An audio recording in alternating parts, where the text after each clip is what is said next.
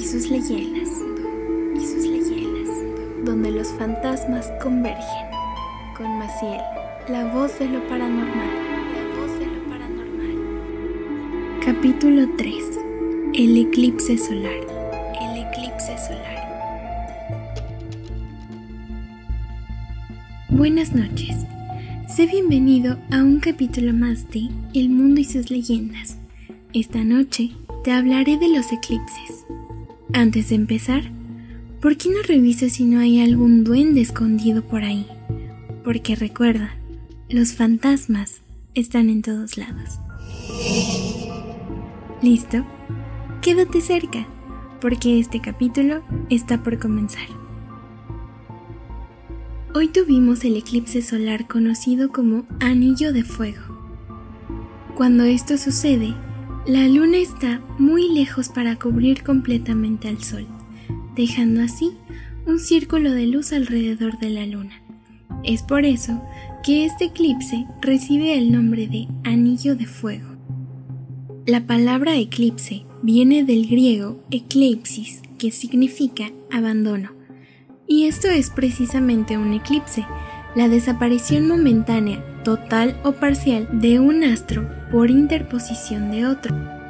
Podemos decir que literalmente el día se convierte en noche. Ahora sí, vamos con las leyendas de hoy. Para los antiguos mayas, los eclipses solares eran días de temor e incerteza, pues pensaban que la luna devoraba el sol. Creían que el mundo podía terminar. Kinich Ahau era el dios sol para los mayas. Él reflejaba un orden cósmico estable, y cuando acontecían estos eclipses eran considerados un mal augurio, pues pensaban que había un conflicto entre el sol y la luna. Los mayas fueron una civilización que profundizó como pocos en la ciencia y en las artes. Durante los eclipses realizaban danzas y rituales con la creencia de que el ruido calmaría el conflicto entre el sol y la luna.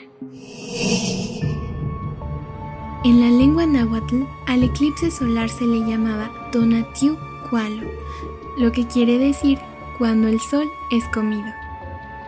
Mientras que el eclipse lunar era conocido como Mistli Kualo.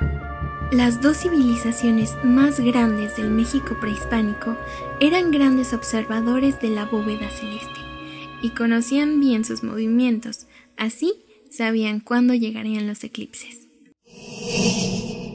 Hace muchísimo tiempo, en la época del pueblo maya, las hormigas trabajaban cada día sin descanso. Cortaban trocitos de hoja, se llevaban granos de maíz caídos en el suelo, todas en fila y dirigidas de forma milimétrica. Pero una de esas hormigas rojizas llamadas son popos, era diferente. Tenía curiosidad por comprender el mundo que le rodeaba. Le gustaba saltarse las normas de vez en cuando para subir hasta lo más alto de los árboles y contemplar el sol. Desde allí todo se veía enorme. Un día la hormiga miró al sol y se preguntó, ¿cómo podría llegar yo hasta allí? Le pareció que el sol podría ser un lugar hermoso. Brillaba tanto. Entonces vio a una guacamaya y le preguntó, Perdona, ¿tú sabes cómo llegar al sol? Y el ave, todo fanfarrón, respondió, Por supuesto, yo puedo volar y he visitado el sol muchas veces. La hormiga se quedó pensando que entonces ella también podría llegar hasta ahí. Parecía una aventura emocionante. Pero la guacamaya le dijo entre risas, ¿Cómo vas a ir tú hasta el sol? Si eres una hormiga. Las hormigas recogen granos de maíz y trigo, trepan a los árboles y cortan hojas en forma de media luna. Esa es tu misión en la vida. La hormiga se entristeció. Pensó que tal vez la guacamaya tenía razón. Pero al llegar al hormiguero, quiso preguntar de nuevo a otra hormiga. ¿Sabes? Estoy cansada de hacer siempre lo mismo. Quiero llegar hasta el sol. ¿Al sol? ¿Estás loca? ¿Cómo vas a hacer eso? Nosotras solo podemos escalar árboles. Bien, pensó la hormiga. Si nadie va a acompañarme, lo haré yo sola. Al día siguiente, se fue en busca del árbol más alto de toda la selva. Era tan gigantesco que tardó más de un día en llegar a su copa, pero alcanzó la última de sus ramas y a pesar del cansancio, al fin contempló como quería al sol. Lo vio tan cerca suyo que pensó que de un salto podría alcanzarlo. Así que decidió saltar y llegó hasta ahí y al posarse sobre él hizo como hacía con todas las hojas. Lo mordió. De pronto, todos los animales de la selva sintieron que algo extraño estaba pasando. La luz era diferente, más tenue, y sobre el suelo se proyectaba la misma sombra que deja la luna decreciente. Se asustaron un poco, pero tiempo después el sol volvió a recuperar su forma. Y la pequeña y osada hormiga, premiada por su valentía, fue convertida por los dioses en un lucero que acompaña al sol todas las mañanas. Eso sí, de vez en cuando, a la pequeña hormiga le vuelve a entrar el impulso de morder el sol, y ese día la Tierra entera pierde algunos minutos de luz. Los habitantes de la antigua China representaban los eclipses como un dragón devorando el sol. Con el fin de ahuyentar al dragón, preparaban todo tipo de ceremonias, las cuales siempre cumplían su objetivo, puesto que la luna siempre terminaba apartándose y dejaba ver el sol de nuevo. En las leyendas hindúes, la luna era la copa en la que los dioses bebían el amrita, elixir de la inmortalidad, y los eclipses se producían cada vez que el monstruo Rajo conseguía atraparla para beberse el brebaje. Pero como Rajo no tenía vientre, la luna podía escapar y seguir su curso nuevamente. Para los incas, los eclipses totales de sol tenían lugar cada vez que la luna y el sol hacían el amor. Por ello, este acontecimiento era motivo de celebración para los indígenas.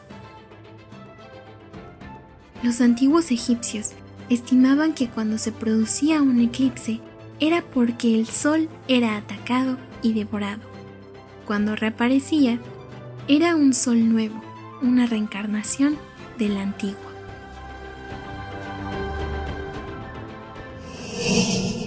Cuando el sol y la luna se encontraron por primera vez, se enamoraron perdidamente y a partir de ahí comenzaron a vivir un gran amor. En ese entonces, el mundo aún no existía y antes de crearlo, Dios decidió que la luna alumbraría la noche y el sol iluminaría el día. Siendo así, estarían obligados a vivir separados. Les invadió una gran tristeza al saber que nunca se encontrarían. La luna fue quedándose cada vez más angustiada. A pesar del brillo que Dios le dio, fue tornándose cada vez más pálida. El Sol, a su vez, había ganado el título de Astro Rey, pero esto tampoco lo hacía feliz. Cuando Dios se dio cuenta, les llamó y les dijo, No deben estar tristes, ahora ambos poseen un brillo propio. Tú, luna, iluminarás las noches frías, encantarás a los enamorados y serás la frecuente protagonista de hermosas poesías. En cuanto a ti, Sol, sustentarás este título porque eres el astro más importante.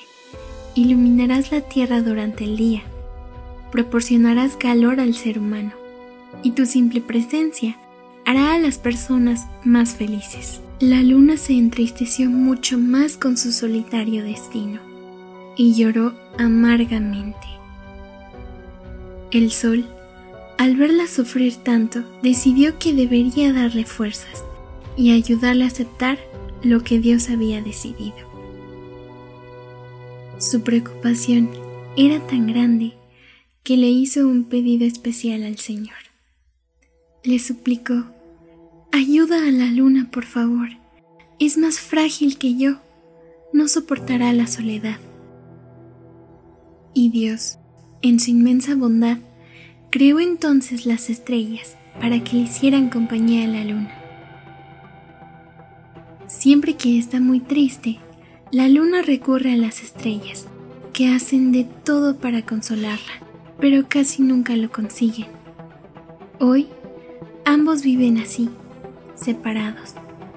El sol finge que es feliz y la luna no consigue disimular su tristeza. El sol arde de pasión por la luna y ella vive en las tinieblas, esperando su regreso. Dicen que la orden de Dios era que la luna debería estar siempre llena y luminosa, pero no siempre es así. Cuando es feliz, la luna está llena, pero cuando está triste, se vuelve menguante, y cuando es menguante, ni siquiera es posible apreciar su brillo. Luna y sol siguen su destino. Él, solitario pero fuerte. Ella, acompañada de estrellas, pero débil. Después de un tiempo, Dios decidió que ningún amor en este mundo sería imposible, ni siquiera el de la luna y el sol. Fue entonces que creó el eclipse. Hoy, ambos esperan esos raros momentos que les fueron concedidos. A partir de ahora, cuando mires al cielo y veas que el sol cubre a la luna, es porque se acuesta sobre ella y comienzan a amarse. Es a ese acto de amor al que se le dio el nombre de eclipse. Durante esos momentos, recuerda no mirar al cielo, ya que tus ojos pueden cegarse al ver tanto amor.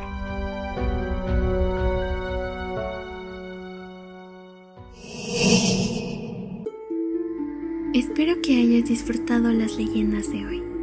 Mi nombre es Maciel y te espero en el próximo capítulo de El mundo y sus leyendas. Que tengas dulces sueños.